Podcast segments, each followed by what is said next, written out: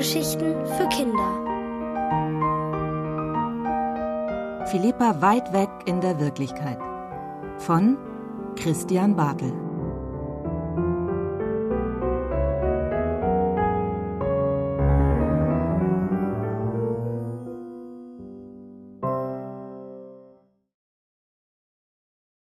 Die Sportlerin.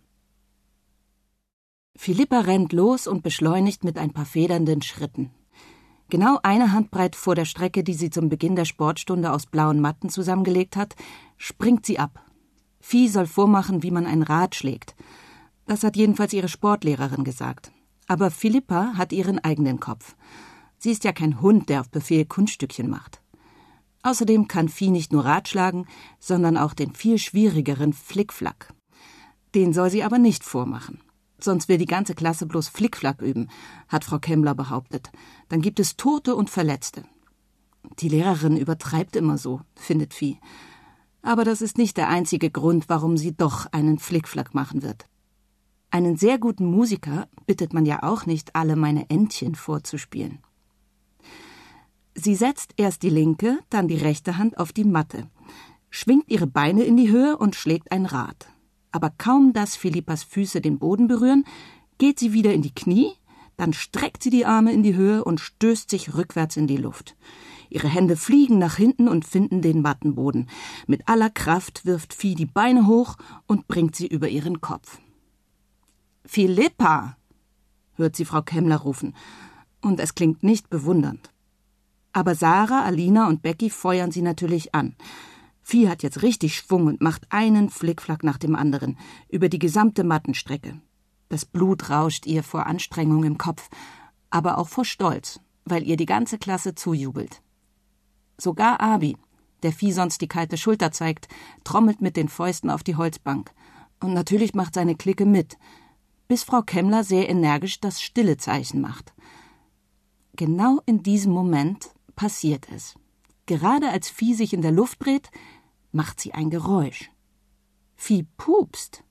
Aber nicht leise, sondern wie man eben pupst, wenn man alle Muskeln seines Körpers anspannt, mit einem kurzen, aber prächtigen Fanfarenstoß.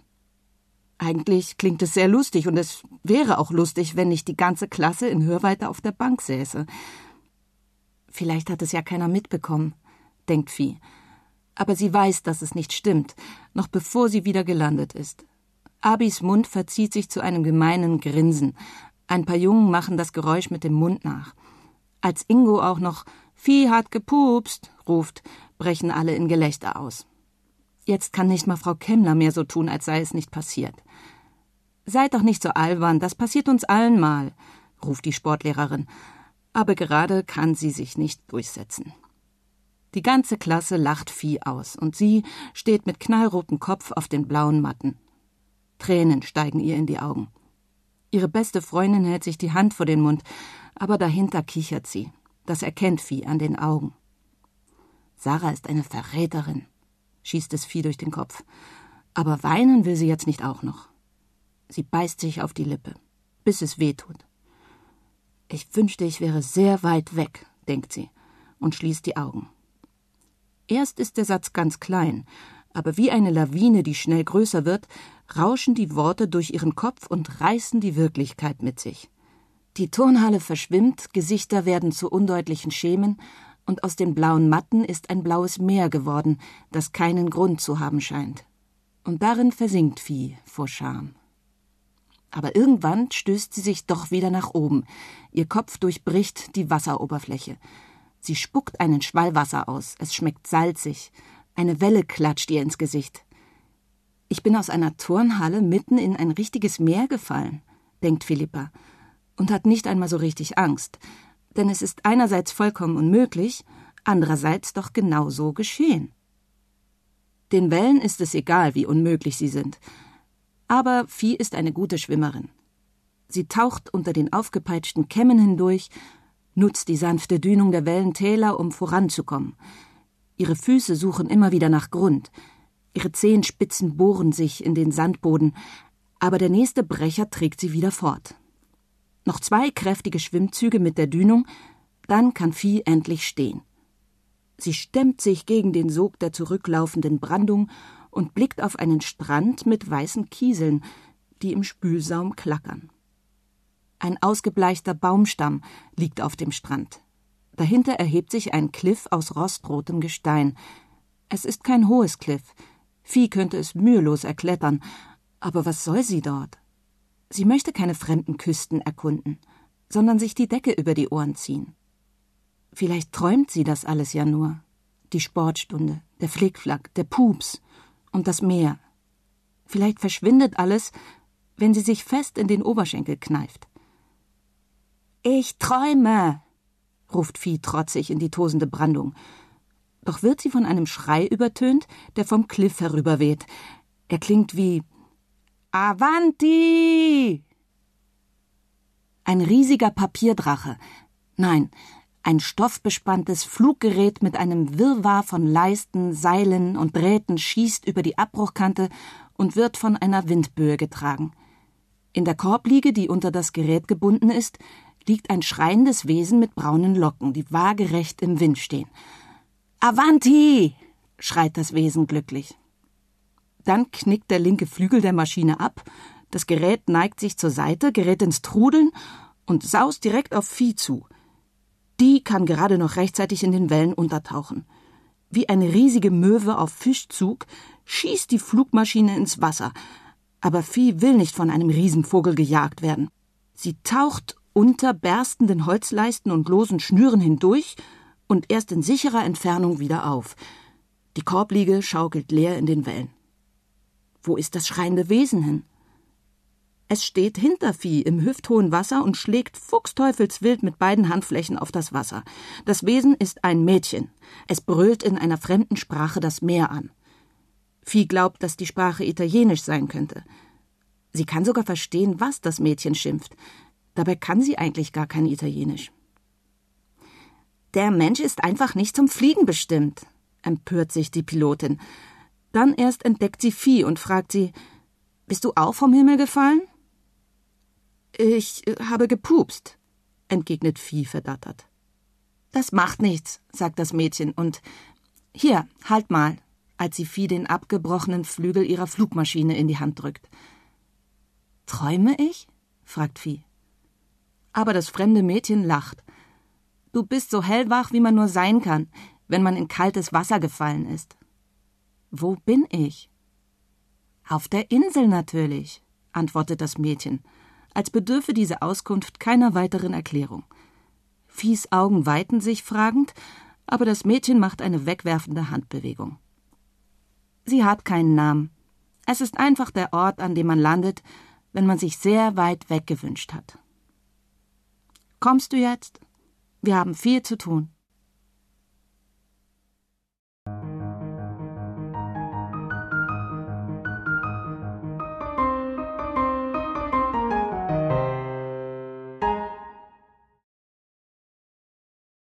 Die Erfinderin Ich heiße Mona, sagt das Mädchen mit der Flugmaschine zu Philippa, nachdem die beiden das Gerät aus dem Wasser gezogen haben. Mona weist mit der Hand zum roten Kliff. Dort oben steht mein Haus. Da kannst du wohnen, bis du dir ein eigenes gebaut hast. Aber ich möchte hier nicht wohnen. Ich will nach Hause, sagt Vieh. Außerdem hat sie noch nie ein Haus gebaut, in dem man wohnen kann. Bloß Hütten aus Stöcken. Wer möchte schon hier wohnen? Man landet nun mal hier, wenn man sich aus der Welt gewünscht hat, sagt Mona achselzuckend. Du auch? fragt Vieh. Doch statt zu antworten, zerrt Mona das klatschnasse Segeltuch über die Anhöhe. Weil Vieh nicht weiß, was sie ansonsten tun soll, hilft sie ihr. Nach einer Weile haben sie alle Teile aufgesammelt und zu Monas Haus getragen. Es ist ein kleines, solide gezimmertes Holzhaus, das zwischen hohen Birken in einer grasbewachsenen Senke hinter dem roten Kliff steht. Das hast du ganz alleine gebaut? fragt Vieh, als Mona die Tür aufstößt und ihren Gast in die Stube führt. Ich bin eine Erfinderin und Ingenieurin, sagt Mona stolz. Außerdem hat mir Konradin der Speier geholfen. Vieh nickt, auch wenn sie keine Ahnung hat, wer oder was ein Speier ist. Sie lässt ihren Blick durch den Raum schweifen. Es gibt einen Tisch, ein Bett mit einer karierten Decke und einen gemauerten Kamin, in dem ein Feuer knistert, das nach Tannenzapfen riecht. An den Wänden hängen Zeichnungen von absonderlichen Gerätschaften, die sehr altertümlich aussehen. Vieh erkennt einen Hubschrauber, der wie ein Fahrrad mit Pedalen angetrieben wird, und ein Geschirr, an dem bewegliche Flügel befestigt sind. Auf dem Tisch liegt der Entwurf des Flugapparats, den sie eben aus dem Wasser gezogen haben. Ich war so sicher, dass es diesmal klappen würde. Aber der Mensch kann nun mal nicht fliegen. Verdrießlich wischt Mona die Zeichnung vom Tisch. Und ob? ruft Vieh, weil sie das Mädchen aufmuntern will. Wir sind im Sommer zum Beispiel von Hamburg nach Rom geflogen. Mit einer 747. Den Flugzeugtypen hat sie sich gemerkt, weil ihr älterer Bruder am Flughafen behauptet hat, das sei eine alte Schrottmaschine. Aber er wollte sich sicher nur wichtig machen. Mona dreht sich um. Du bist wirklich geflogen? ruft sie und bestürmt Vieh mit tausend Fragen, die sie allesamt nicht beantworten kann. Der weiß schon so genau, wie ein Düsentriebwerk funktioniert oder wie man den Luftwiderstand berechnet. Allerdings wird Vieh schnell klar, dass Mona noch nie in ihrem Leben ein richtiges Flugzeug gesehen hat. Also dreht sie den Plan um und zeichnet aus dem Gedächtnis die Linienmaschine, mit der sie geflogen ist. Obwohl Monas Zeichnungen viel besser sind, ist die Erfinderin begeistert. Nach und nach muss Vieh alle Fluggeräte zeichnen, die sie jemals in ihrem Leben gesehen hat. Sie malt Drachenflieger, Segelflugzeuge, Propellerflugzeuge, Helikopter und Heißluftballons, während Mona aufgeregt um sie herumspringt und jubelt. Es geht also doch. Ein Glück, dass du gekommen bist. Sonst hätte ich die Fliegerei irgendwann aufgegeben. Immerhin versuche ich es schon seit 557 Jahren. Vieh stockt der Atem. Aber so alt kann doch niemand werden. Mona zeigt auf einen Zettel, der mit komplizierten Formeln und Zahlenfolgen bekritzelt ist. Nach meinen Berechnungen liegt die Insel exakt einen Wimpernschlag neben der Wirklichkeit. Deswegen vergeht die Zeit hier nicht. Ergo bin ich auch nicht älter geworden. Aber das ist nur eine Theorie. Vor Schreck muss sich Vieh erst mal setzen. Dann ist es an ihr, Mona mit Fragen zu bestürmen. Aber auch die Erfinderin kann nicht alle beantworten. Ich habe auch einen älteren Bruder, der sich immer wichtig machen muss, erzählt Mona. Er ist auch Erfinder, Außerdem kann er sogar noch besser zeichnen als ich. Wir lebten damals in der Toskana, in der Nähe des Städtchens Vinci. Leo und ich haben dort oft die Vögel beobachtet, die über die Olivenhaine unseres Großvaters flogen. Wir haben im Gras gelegen und Leo hat wunderschöne Zeichnungen von ihnen gemacht.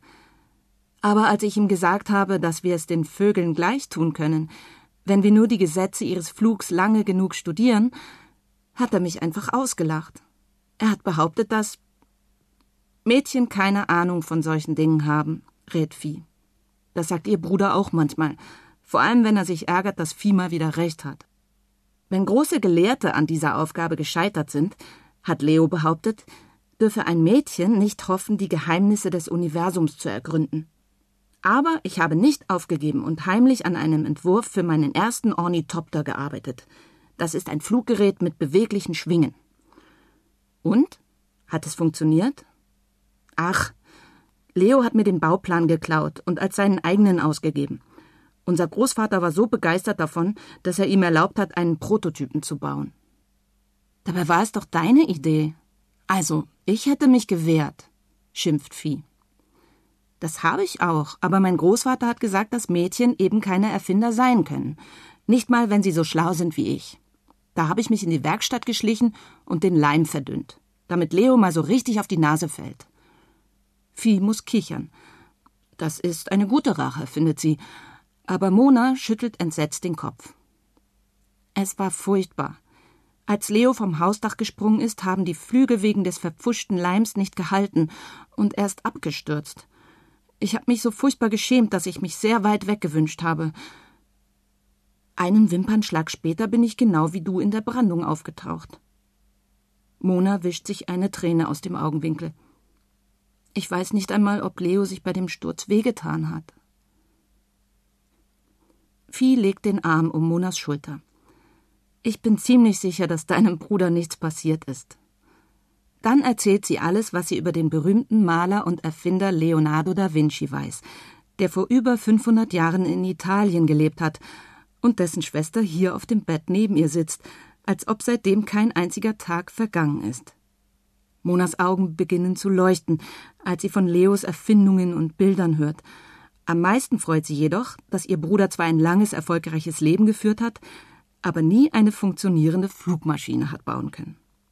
Ha, sagt Mona und fängt an, ihre Haare trocken zu rubbeln. Ich werde also doch als erster fliegen.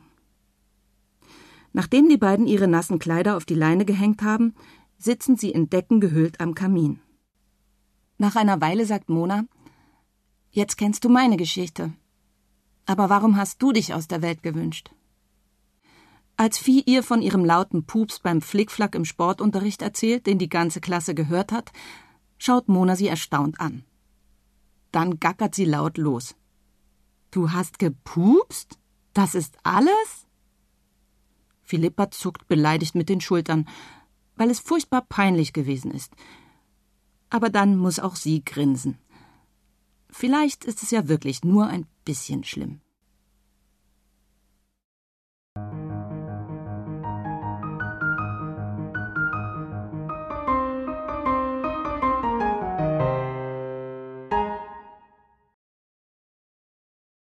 Die Urlaubsvertreterin Nach dem Frühstück will Philippa die Insel erkunden, die nur einen Wimpernschlag neben der Wirklichkeit liegt. Immerhin ist sie jetzt notgedrungen ihr Zuhause, weil Vieh sich nach ihrem lauten Pups vor der ganzen Klasse aus der Sportstunde weggewünscht hat. Oh, da gibt es nicht viel zu sehen, sagt die Erfinderin Mona. Aber die wohnt auch schon seit 557 Jahren dort auch wenn sie seit ihrer Ankunft keinen Tag älter geworden ist. Mona will heute Vormittag lieber weiter an ihrer Flugmaschine tüfteln, die sie am Morgen bereits repariert hat. Ich erzähle dir auch von allen Erfindungen, die du in den letzten paar hundert Jahren verpasst hast, verspricht Vieh. Und da willigt Mona doch ein, die Fremdenführerin zu spielen. Zuerst gehen die Mädchen zum Strand. Das ist das rote Cliff, erklärt Mona und Vieh sagt, aha, und das hier ist das Wäldchen, sagt Mona, als sie Vieh durch das Birkenwäldchen führt, in dem ihr Haus steht. Sehr schön, lobt Vieh das Fältchen. Und das ist die Hochebene, sagt Mona, als sie den Anstieg auf ein Plateau geschafft haben. Dahinter erhebt sich das hohe Kliff. Sonst gibt es nicht viel zu sehen. Bloß ein paar Leute. He da, macht Platz für den König! unterbricht eine quietschende Stimme sie, dann schlüpft ein dünner Schlacks zwischen zwei Büschen hervor. Er trägt einen rostigen Brustpanzer, der ihm viel zu groß ist, und schlägt mit einem Holzlöffel auf einen zerbeulten Kochtopf. Als er Vieh sieht, bleibt er wie erstarrt stehen. Pottschwere Not, ein Dringling! Ich bin Ritter Hänfling, Recke und Koch des mächtigen Königs Konradin, genannt der Speyer, Herrscher dieser Insel sowie des Meeres, aber nur bis zu den Knöcheln, ruft er und springt nun aufgeregt vor Philippa auf und ab. Ich fordere euch zum ehrenhaften Zweikampf, Dringling. Achte gar nicht auf ihn. Der hört gleich wieder auf, raunt Mona, doch bevor Vieh fragen kann, wie sie einen Lulatsch ignorieren soll, der mit einem Holzlöffel vor ihrer Nase herumfuchtelt, macht der Kerl einen Rückzieher. Naja, wenn es gerade nicht passt, verschieben wir den Zweikampf lieber, sagt er und als Vieh ihm dann auch noch die Hand entgegenstreckt, bringt er sich hinter einem Findling in Sicherheit. Ich wollte sagen, ich fordere dich zum Breimampf, edler Dringling, ruft er aus dem Versteck. Gleich morgen zum Abendessen an des Königs Tafelrunde. Hänfling ist vielleicht nicht der mutigste Recke, aber er macht einen hervorragenden Breimampf. Mischt sich eine andere Stimme ein. Sie gehört einem blassen, ernst dreinblickenden Jungen mit Krone, der eine Sänfte auf seinem Rücken schleppt. Entschuldigt, dass wir hier so im Weg herumregieren, sagt der Junge und setzt ächzend die Sänfte ab. Ich bin König Konradin. Ich wollte nur fragen, ob sich hier jemand unterdrückt fühlt. König Konradin ist sehr sensibel, flüstert Mona in Viehs Ohr, nachdem sie ihm die neue Inselbewohnerin vorgestellt hat. Und er will es immer allen recht machen. Das ist vielleicht nicht ideal für einen König, aber immerhin ist er kein Unterdrücker. Sollen wir dir helfen, die Sänfte zu tragen? fragt Vieh mitfühlend. Aber Konradin schüttelt entsetzt den Kopf. Oh nein, der König trägt seine Sänfte selber. Alles andere wäre schlimmste Unterjochung unschuldiger Untertanen. Wieso ist er überhaupt König, wenn er so ungern über andere bestimmt? flüstert Vieh. Mona zuckt mit den Schultern. Konradin hatte halt schon eine Krone auf, als er auf die Insel gekommen ist. Ich bin zum König bestimmt, ob es mir passt oder nicht, seufzt Konradin. Schon mein Vater war König und mein Großvater vor ihm und der Vater meines Großvaters und äh, verstehe, eine Familientradition, sagt Vieh. Eine Dynastie, korrigiert Konradin. Und in einer Dynastie darf der Thronfolger nicht kneifen. Ich habe wirklich versucht, ein guter Königssohn zu sein. Ich habe reiten gelernt, obwohl mir Pferde unheimlich sind, weil sie so groß sind. Ich habe sogar mit dem Schwert fechten gelernt, obwohl die Dinger unangenehm spitz sind. Aber dann hat mein Vater verlangt, dass ich über unseren Küchenjungen zu Gericht sitze, weil der in der Palastküche ein Ei geklaut hat. Ich hatte es nur geliehen, Euer Ehren, protestiert Hänfling. Ich wollte das Ei ja zurückbringen, wenn ich es nicht mehr brauche. Ein zukünftiger König darf seinen Untertanen nichts durchgehen lassen, weil er sich Respekt verschaffen muss, hat mein Vater gesagt, erzählt Konradin weiter. Und deswegen sollte ich Hänfling in den Kerker werfen lassen. Aber das wäre eine furchtbare Ungerechtigkeit gewesen. Er hat doch nur ein Ei gemopst, weil er Hunger hatte. Und vielleicht einen klitzekleinen Schinken, weil er sehr großen Hunger hatte, ergänzt der ehemalige Küchenjunge, bevor Konradin wieder das Wort ergreift. Statt ihn in den Kerker zu werfen, habe ich Hänfling dazu verurteilt, als Entschuldigung einen Kuchen zu backen. Das habe ich auch getan, einen goldgelben Eierkuchen zur Krönung des guten und mildtätigen Königs Konradin, kräht Hänfling fröhlich, und in dem habe ich das Ei seinem rechtmäßigen Besitzer zurückgegeben. Nachdem er es vier Wochen in der Jackentasche mit sich herumgetragen hat. Ihr könnt euch nicht vorstellen, wie schlecht es mir bei meiner Krönung gegangen ist, nachdem ich Hänflings Kuchen gegessen hatte, seufzt König Konradin. Das war bestimmt schlimm, sagt Vieh mitfühlend. Es war noch schlimmer als schlimm. Mein Vater hatte alle Sänger des Reiches eingeladen, damit sie der Welt vom neuen König berichten mögen. Mein Vater wurde nach seiner Krönung als Konrad der Knurrer und mein Großvater als Konrad der Koloss besungen. Konradin unterbricht seine Erzählung und schüttelt traurig den Kopf, bevor er fortfährt. Aber weil ich mich bei meiner Krönung übergeben musste, haben die Sänger bloß Lieder über Konradin den Speyer gedichtet. Ich bin eine Schande für die ganze Dynastie, hat mein Vater gesagt. Erst da habe ich mich sehr weit weggewünscht. Traurig beendet er seine Erzählung. Ich habe mich sicherheitshalber gleich mit weggewünscht, ruft Hänfling. Außerdem muss jemand den guten und mildtätigen König Konradin auch in der Fremde mit Löffeln und Klauen verteidigen. Vielleicht solltest du mal Ferien vom Königsein machen, damit du mal ein bisschen abschalten kannst, schlägt Philippa vor und grinst. Ich könnte ja die Urlaubsvertretung übernehmen. Ich wollte schon immer mal Königin sein. Nachdem das Inselvolk diesen Vorschlag einstimmig angenommen hat, wird Philippa noch am selben Nachmittag zur Vertretungskönigin auf Probe gekrönt. Es wird eine sehr lustige Zeremonie, bei der sich niemand übergeben muss, weil Hänfling diesmal frische Eier benutzt. Doch als die Festgesellschaft nach der Feier pappsatt auf dem Rücken liegt und in den Himmel schaut, taucht hoch oben am Firmament ein grünlich schillernder Drache auf, so groß wie ein Heißluftballon. Was machen wir denn jetzt, Königin? fragt Konradin. Aber das weiß Philippa auch noch nicht so genau.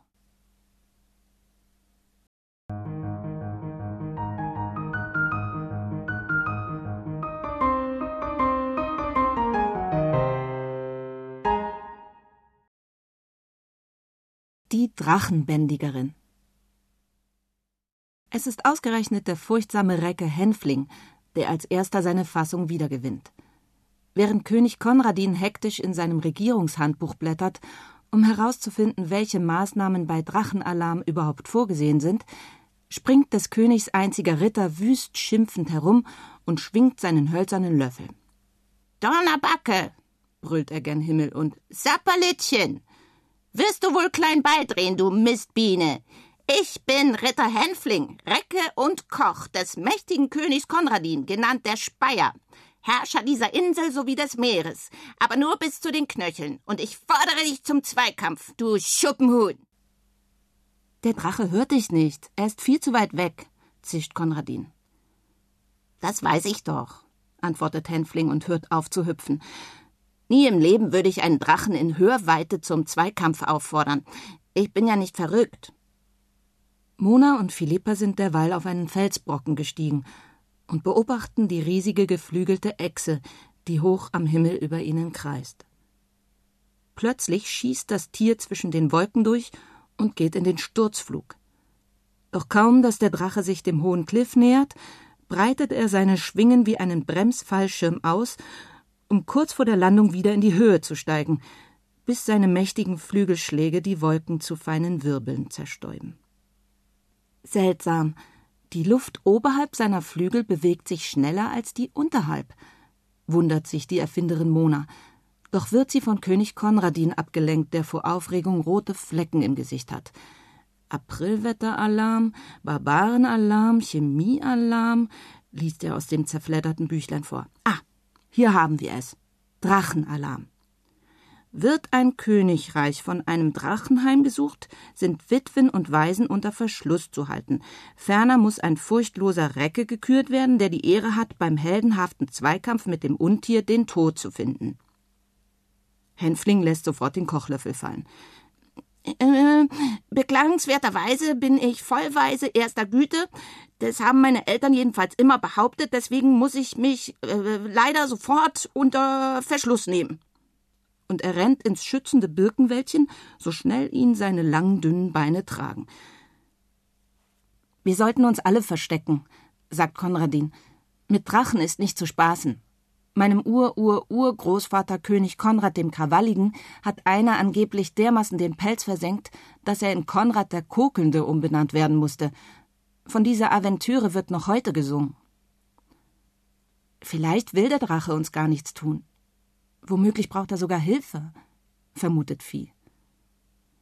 Ich habe zwar noch nie mit einem echten Lindwurm zu tun gehabt, aber von all den Drachenliedern, die ich in meinem Leben gehört habe, ist kein einziges gut ausgegangen, widerspricht Konradin. Dann klettere ich eben alleine auf das Kliff, sagt Philippa trotzig, denn sie hat plötzlich überhaupt keine Angst mehr. Eine verrückte Idee hat sich in ihrem Kopf eingenistet. Obwohl es Drachen in Wirklichkeit nicht gibt, haben wir alle schon von ihnen gehört. Sie müssen also irgendwann mal wirklich gewesen sein, bevor sie sich heimlich weggestohlen haben. Und das geht nur, wenn die Drachen einen Schleichweg in unsere Welt kennen. Aber bevor Vieh die passenden Worte für diesen verschlungenen Gedanken finden kann, mischt sich Mona ein. Wir müssen wissenschaftlich an die Sache herangehen. Ich werde das Tier zunächst studieren und Zeichnungen anfertigen. Dann sehen wir weiter. Philippa hält es kaum aus. Vielleicht kann ihr das Fabelwesen helfen, von dieser Insel zurück in die Wirklichkeit zu gelangen. Dieser Gedanke verleiht ihr überschäumenden Mut, womöglich sogar schäumenden Übermut. Ha, ich werde Drachenbändigerin. Auf gar keinen Fall, protestiert Mona. Du bist gerade erst Königin in Vertretung geworden, und es ist viel zu gefährlich. Wenn ich nur genug über unseren Gegner herausgefunden habe, kann ich ein Gerät zur Drachenabschreckung erfinden. Wir brauchen jetzt vor allem Geduld. Und ein gutes Versteck, in dem wir über unsere Strategie nachdenken können, ergänzt Konradin. Philippa steigt vor Ungeduld das Blut in die Wangen. Ihr könnt nichts als große Reden schwingen und Pläne machen. Kein Wunder, dass ihr schon seit Ewigkeiten auf dieser Insel hockt. Ihr traut euch herein gar nichts. Ihr seid wirklich allesamt richtige Drückeberger. Mona stampft mit dem Fuß auf. Ich mag nicht die schnellste Erfinderin der Welt sein, aber ich bin sicher keine Drückebergerin. Und ich bin nur sehr vorsichtig, sagt Konradin beleidigt. Und ich, zischt Vieh, ich bin die Königin. Und deswegen bestimme ich ganz allein, was gemacht wird. Mona und Konradin schauen sich fassungslos an. Auch Vieh ist bestürzt, aber das Gesagte kann sie nicht mehr zurücknehmen. Konradin, wir gehen. Wir sind hier überflüssig sagt Mona eisig zu Konradin. Die beiden drehen auf dem Absatz um und schreiten beleidigt Richtung Birkenwäldchen. Also, ich bin schon ein richtiger Drückeberger, ruft Ritter Hänfling aus seinem Versteck. Aber Vieh hört ihn nicht mehr. Ganz allein beginnt sie auf das hohe Kliff zu klettern. Immer höher steigt Philippa. Ihre Hände klammern sich an Felsnasen, die Füße finden in Spalten Halt. Doch je höher sie klettert, desto höher scheint auch das Kliff in den Himmel zu wachsen. Aber das passiert eben, wenn man einen Wimpernschlag neben der Wirklichkeit auf einen Berg klettert. Umkehren kann Vieh nicht. Dazu müsste sie nach unten schauen, und mittlerweile gähnt sicher ein tiefer Abgrund unter ihr.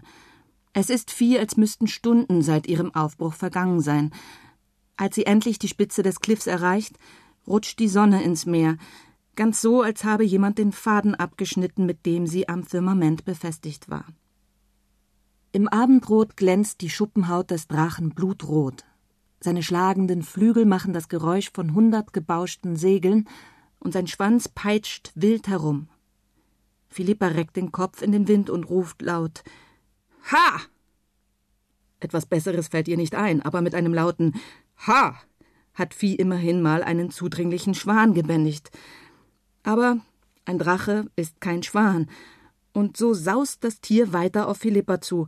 Doch je näher es kommt, desto unbeholfener wirken seine Bewegungen. Sein mächtiges Schwingenschlagen ist doch eher ein hektisches Flattern. Unter den Schuppen wölbt sich ein runder Bauch, der ulkig hin und her schwingt. Außerdem ist aus dem mächtigen Fauchen ein angestrengtes Schnaufen geworden, und manchmal vernimmt Vieh sogar ein hilfloses Winseln. Plötzlich schaut Philippa geradewegs in die weit aufgerissenen Augen des Drachen, in denen smaragdgrüne Tränen glitzern. Hilfe! Ich kann noch nicht landen! quiekt der riesige Drache und klingt so verzweifelt wie ein kleines Kind, das ein Erwachsener vom Dreirad direkt auf ein Fahrrad ohne Stützräder gesetzt hat. Das ist ja bloß ein Drachenküken, denkt Vieh und muss lächeln.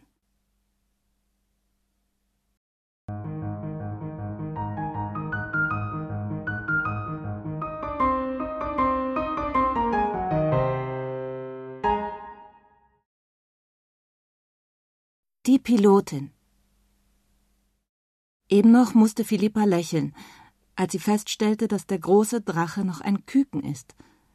Doch im selben Moment verliert sie den Halt und ruft Ich falle. Aber da ist der Wind, der um die Felsspitze pfeift.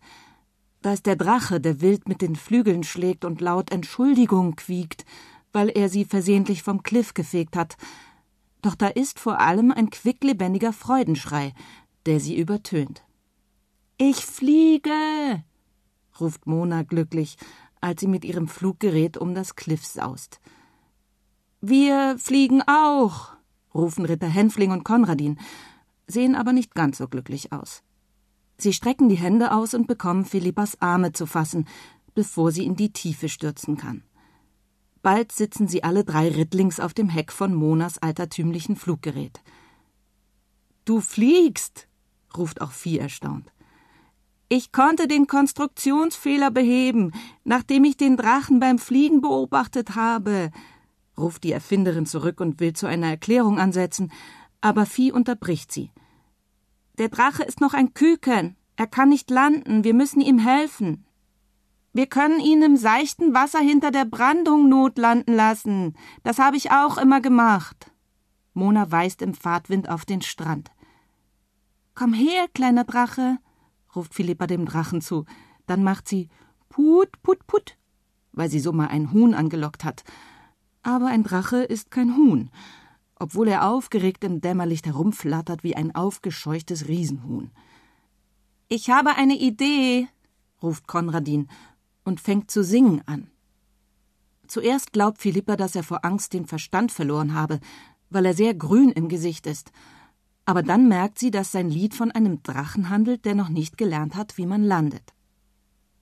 Mit den Flügeln auf und nieder, auf und nieder, immer wieder, singt Konradin mit schöner Stimme, und die Bewegungen des Drachen werden tatsächlich allmählich ruhiger. mit der Nase in den Wind, links herum dorthin, wo die Wellen sind. Singt Konradin weiter und der Drache beginnt Monas Flugmaschine zu folgen. Als sie die Wasseroberfläche fast erreicht haben, bäumt sich der Drache noch einmal erschreckt auf, aber nun gelingt es Ritter Hänfling, den Drachen zu beruhigen. Mit dem Bauch ins Meer, den Schwanz als Ruder, im Wasser landen ist nicht schwer, quietscht er. Zuerst setzt Monas Flugmaschine auf den Wellen auf, dann folgt mit einem satten Platscher der Drache. Als sich Vieh die Gischt aus den Augen gerieben hat, planscht er zufrieden schnaubend in den Wellen herum und ruft Das war ein schönes Lied. Wollen wir Freunde werden? Ich heiße Esmeralda und heute ist mein Geburtstag. Mit vereinten Kräften ziehen sie das Fluggerät an den Strand und Drachenmädchen Esmeralda watschelt ihnen neugierig hinterher. Warum benutzt ihr nicht einfach eure Arme zum Fliegen? will sie wissen. Und obwohl sie wirklich riesig ist, scheint sie sehr freundlich zu sein. Ihre smaragdgrünen Augen blitzen vor Vergnügen, als Mona ihr von ihren vergeblichen Flugversuchen erzählt. Ich dachte, jeder kann fliegen. Dann bin ich wohl etwas Besonderes, freut sich Esmeralda.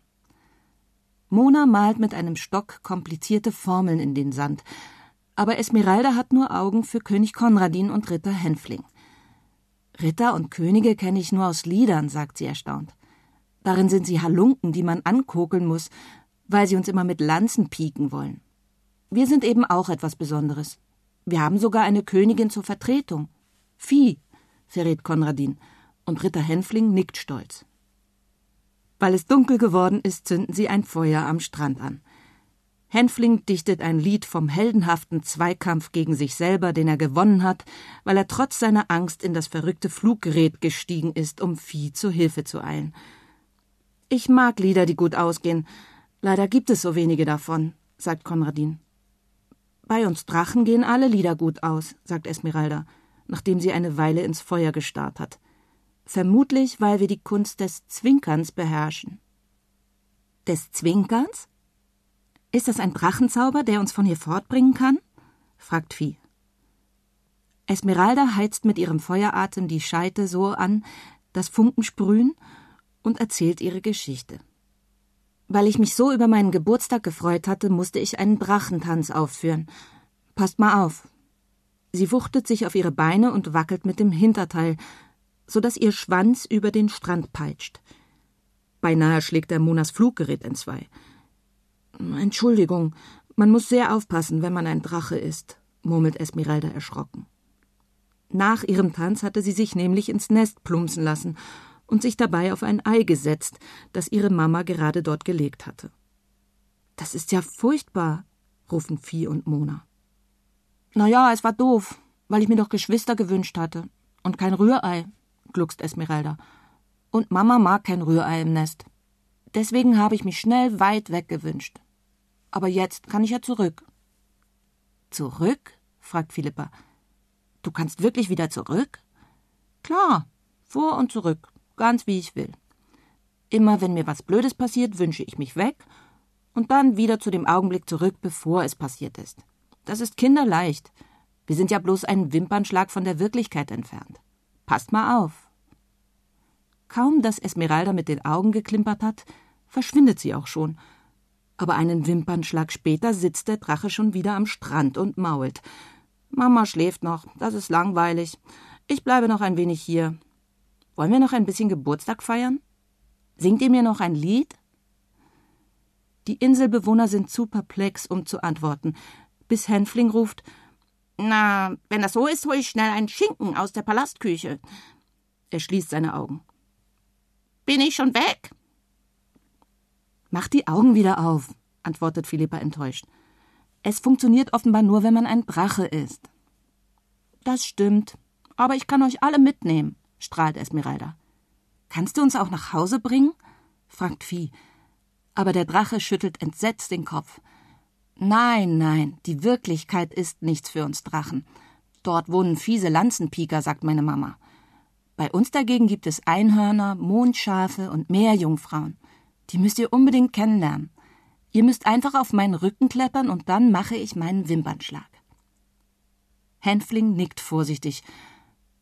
Aber wenn ich doch Angst bekomme, zwingerst du mich sofort in Sicherheit? Großes Drachenehrenwort, verspricht Esmeralda. Wovor soll man sich denn fürchten, wenn man jede dumme Geschichte wieder rückgängig machen kann? Womöglich ist es dieser merkwürdige Satz, der den meisten Eindruck auf König Konradin und Ritter Hänfling macht. Sie stecken ihre Köpfe zusammen und beraten eifrig. Dann sagen sie Wir kommen mit. Die Wirklichkeit kann uns gestohlen bleiben. Wir möchten lieber da wohnen, wo alle Lieder gut ausgehen.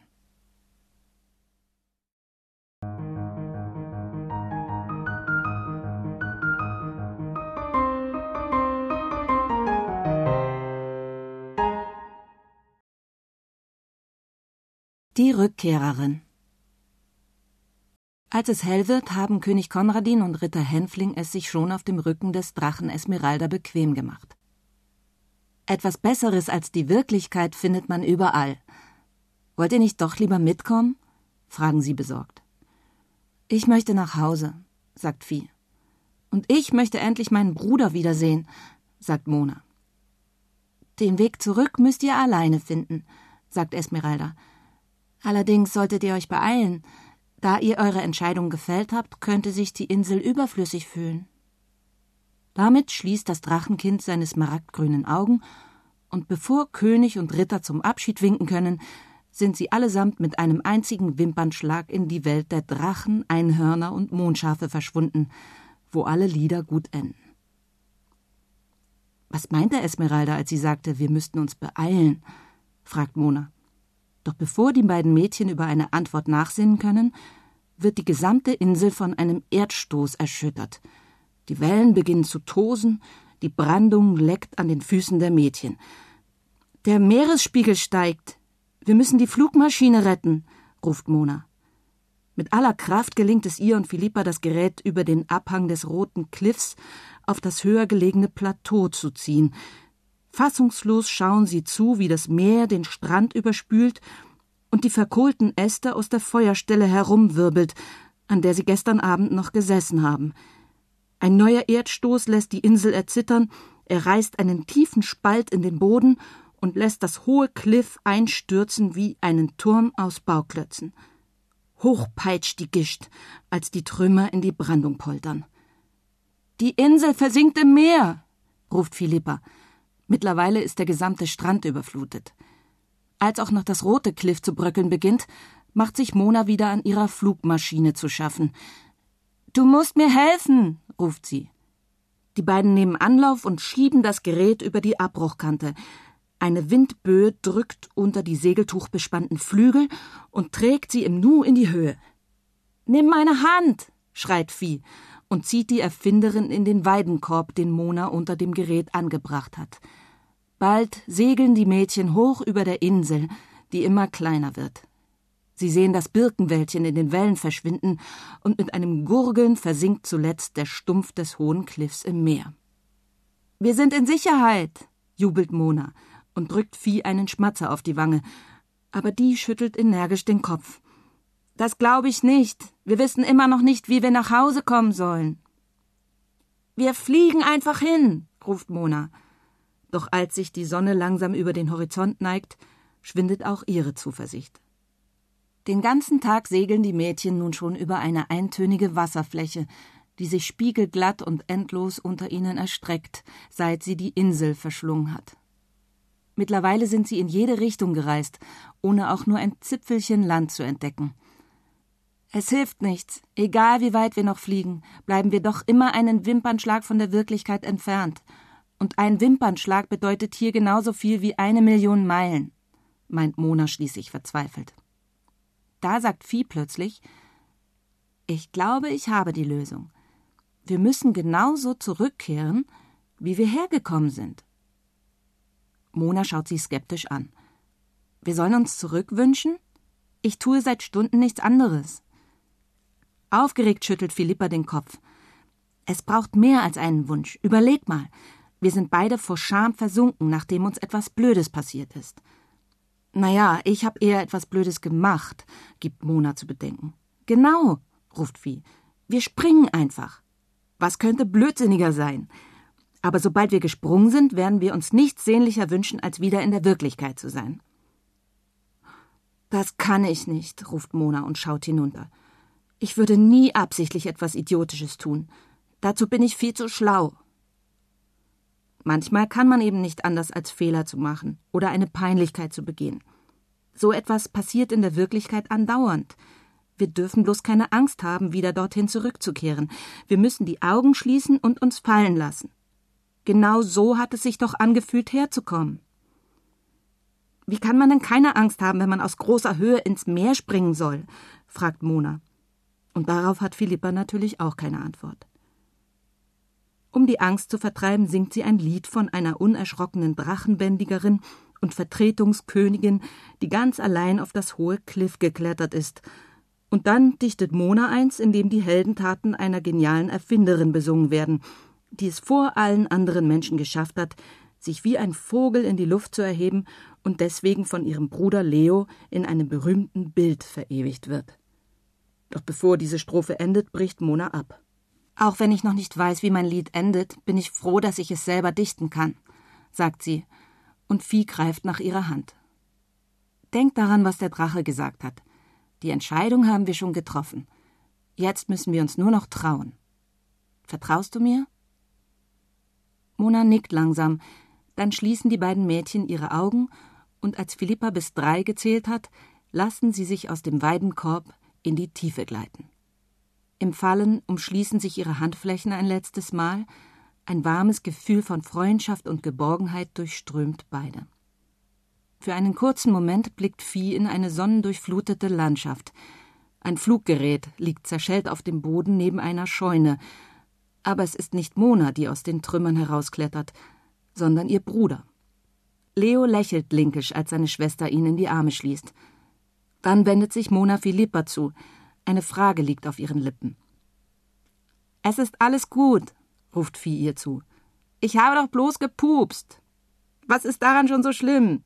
Ich bin eben weder Einhorn noch Mondschaf. Als sie ihre Augen öffnet, ist Mona verschwunden und Philippa steht wieder in der Turnhalle. Wie vom Donner gerührt, aber kerzengerade und ohne zu wackeln, steht sie auf den blauen Matten, auf denen sie ihre Flickflacks geschlagen hat. Dann reckt sie das Kinn hoch und geht langsam, so als ob rein gar nichts passiert sei, an ihrer ganzen Klasse entlang und setzt sich auf die Bank. Genau, sagt Frau Kemmler fröhlich, und niemand kichert mehr blöde. Man ist ja weder Einhorn noch Mondschaf. Da erst fällt Philippas Blick auf das T-Shirt, das die Sportlehrerin wie jeden Dienstag zur Sportstunde trägt. Eine Frau ist darauf abgebildet, die Vieh geheimnisvoll anlächelt. Es ist die Mona Lisa, die der Erfinder und Maler Leonardo da Vinci vor über 500 Jahren in Italien gemalt hat. Aber Vieh könnte schwören, dass sie diese Frau nur einen Wimpernschlag zuvor auf einer merkwürdigen Insel als Mädchen getroffen hat. Das ist also das Ende vom Lied, sagt Philippa und lächelt ebenso geheimnisvoll.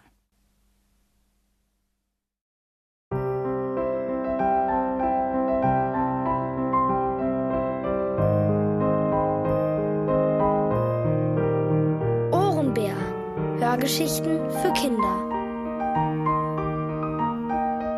Philippa weit weg in der Wirklichkeit. Von Christian Bartel